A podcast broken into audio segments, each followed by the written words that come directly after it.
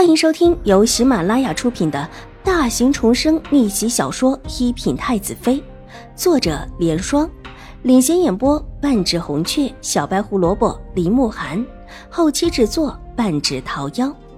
喜欢宫斗宅斗的你千万不要错过哟，赶紧订阅吧！第二百九十一集，邵元浩想走。但又放心不下秦婉如，抬头看了看秦婉如，小脑袋又想摇了。浩儿，去找曲嬷嬷吧，姐姐还有事情，等下一次没事了再到长公主府上来看你。嗯，是真的吗？上次姐姐说来的，这么久都不来。邵元浩嘟起了粉粉的嘴唇，嘀咕了一句：“这次肯定是真的，就来看浩儿。”那和浩儿拉钩。邵元浩伸出一只小胖手，给秦婉如比划了一下。秦婉如无奈的伸出纤瘦的小手指，轻轻的勾了勾他的小胖手指。浩儿现在可以回去了吧？姐姐要记得来找浩儿啊！邵元浩一时三不回头的，依依不舍的被带走了。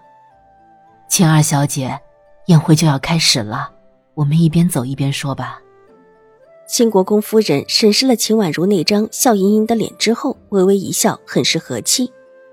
新国公夫人请。秦婉如眸色不变，落落大方，眼底的一抹忧色，微微的泛起了波澜。丢下这满院子身份尊贵的宾客，急匆匆的过来找自己和邵元浩。这位新国公夫人是在担心什么？晴儿小姐。浩儿还小，如果有什么得罪的地方，还请晴儿小姐原谅。只是浩儿不懂事，把晴儿小姐带到此处，却是十分不妥。新国公夫人一边往外走，一边淡淡道：“这是说邵元浩还小，秦婉如总比他大一些，就这么跟着一起进来，是一件失礼的事情。这就是新国公夫人匆匆赶来的原因吗？”身子稍微的转了转，目光不动声色的看向身后的那个院子。这是一个气势宏大的院子，里面的主人却已经不在了。可即便是不在了，这院子依旧保留着旧貌，可见府里对原本住在此处的主人的看重。夫人说的是，宛如不知道此处不能叫人进来。秦婉如的眼中闪过一丝异色。此处是府中禁地，即使是府里的人也不能随便进出。也就是浩儿不懂事，才会时不时的进来。新国公夫人的脸色越发和缓起来，看了看秦婉如，这孩子跟你也算是投缘，估计是那一日救了他。夫人言重了。浩儿自小便在府里长大。就这么一根留下来的独苗，又岂会不心疼？太夫人啊，含在嘴里怕化了，捧在掌中怕掉了。府中啊，什么事都依着他。谁料想在府里一直都没什么事儿，出去参加宴会就差一点出事儿。新国公夫人一脸诚挚，秦婉如这一次没有接嘴。新国公夫人这时候需要的只是一个倾听者。瑞安大长公主现在要把浩儿带走，就怕浩儿住不惯。新国公夫人说着，又叹了一口气，微微侧头看了看落在她身后一步左右的秦婉如。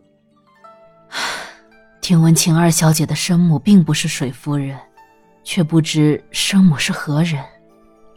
这话转的有点快，好在秦婉如早有准备，头微微低下，掩去了淡冷的眸色。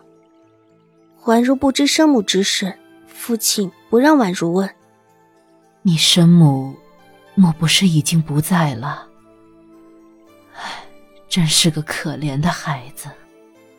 之前的话虽然唐突，但是最后一句话，足以叫人觉得他心怀慈悲和善意。宛如不知道，秦宛如眉宇之间含上了清愁。你从未见过生母吗？新国公夫人一脸关切，目光很是柔和。秦婉如轻轻的摇了摇头：“父亲和母亲、祖母都很疼我。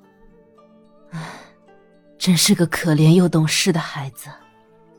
新国公夫人叹了一口气，目光落在她衣裳的绣纹上。这绣纹真漂亮。今天看你们秦府来的三位小姐都有这样的绣纹，是谁想出来绣这样的兰草绣纹的？宛如不知道，是针线房做的。秦婉如又摇了摇头。三套衣裳全是针线房那边做的。新国公夫人皱了皱眉头，看似随意的问道，仿佛真的只对这些事情有些好奇罢了。全是的，才到京中，祖母叫人给我们做了衣裳，齐小姐正巧有住在我们府上，就一起做了。不过，这兰草图案，秦婉如说到这儿，犹豫了一下，似乎是想到了什么，但是又欲言又止起来。这兰草图案如何？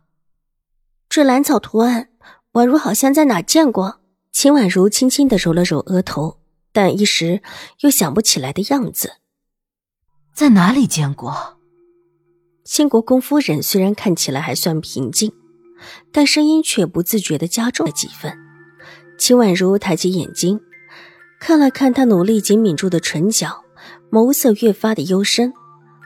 宛如想不起来，但应当是见过的，或者齐知府府上，也可能是我们自己府上，或者是江州的哪一家。